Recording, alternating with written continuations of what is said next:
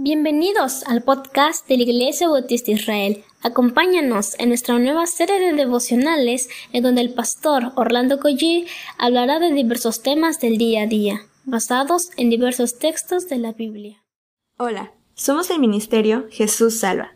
Interrumpimos este devocional para invitarte a nuestro campamento 2022, del 15 al 18 de septiembre. Pronto te daremos más información. Aparta la fecha. Te esperamos. Muy buenos días tengan todos ustedes. Vamos a orar en este día. Vamos a orarle al Señor.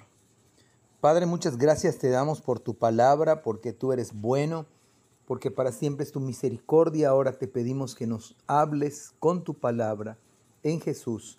Amén. Amados hermanos, estamos de vuelta, nos tomamos unos días, pero ya con el ánimo de siempre vamos a retomar este devocional. Estamos en, vamos a regresarnos al al libro de Isaías y nos quedamos en el capítulo número 19. Vamos a leer el versículo número, a ver, 16, a ver, 14 y 15, perdón. Dice así la palabra del Señor. El Señor envió sobre ellos un espíritu de necedad para que todas sus, sus sugerencias sean equivocadas. Ellos hacen que Egipto se tambalee como un borracho en su vómito no hay nada que Egipto pueda hacer.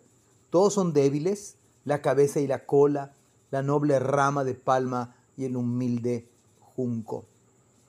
Este es uno de los pasajes con los que casi nadie les gusta encontrarse. Porque a decir verdad es un conflicto para muchos. Es más, sin exagerarlo, podemos incluso relacionar con Génesis capítulo 3 donde Adán y Eva fracasaron porque el tema es reconocer el señorío y la autoridad de Cristo sobre nuestras vidas. Es muy difícil aún para los creyentes de esta cultura llamada posmoderna. Aún para los creyentes verdaderos se lidia con este pasaje y otros similares a este. El Señor gobierna sobre todas las cosas no, sobre, no solo sobre los animales y las plantas, sino sobre todo lo que existe.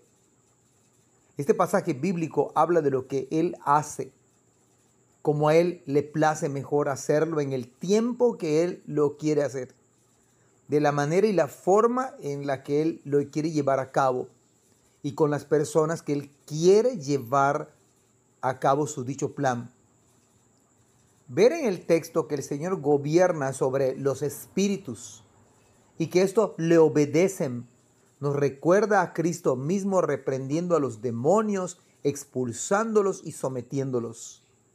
Pero también nos recuerda cuando Cristo reprende al mar y el viento y también ellos le obedecen.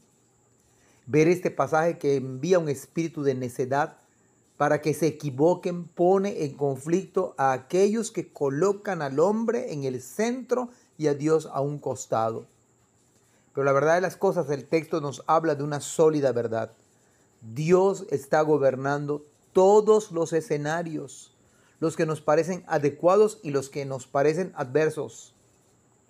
Estos pasajes nos están diciendo a usted y a mí que debemos arrodillarnos y reconocer la majestad del Señor sobre nuestras vidas. Este pasaje también busca quebrantar nuestro orgullo, el orgullo humano, que piensa que el ser humano es el arquitecto de su propio destino. En verdad, este pasaje dice todo lo contrario. Este pasaje nos dice que Dios está en control soberano de todo, por lo cual esto también es un aliento para nuestra alma porque podemos descansar en su palabra. Podemos descansar confiadamente en Él. Podemos descansar que Él cuidará del futuro suyo y el mío. Descansar que Él va a sostenerle en su alimentación. Pero también usted y yo podemos reconocer que Dios es el rey de nuestra vida. Por lo tanto, dejemos que el Señor gobierne, nuestras vidas. No pretendamos tomar decisiones por nosotros mismos. Dependamos de Dios. Oremos al Dios que todo lo puede y que todo tiene bajo control y reconozcamos que Él es el Rey. Que el Señor les bendiga. Amén. Gracias por escuchar este podcast. Te invitamos a compartirlo y a seguirnos en nuestras redes sociales para que no te pierdas el contenido que tenemos preparado para ti.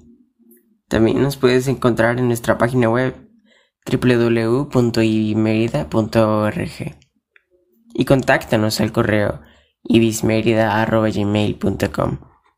Gracias por acompañarnos. Hasta la próxima.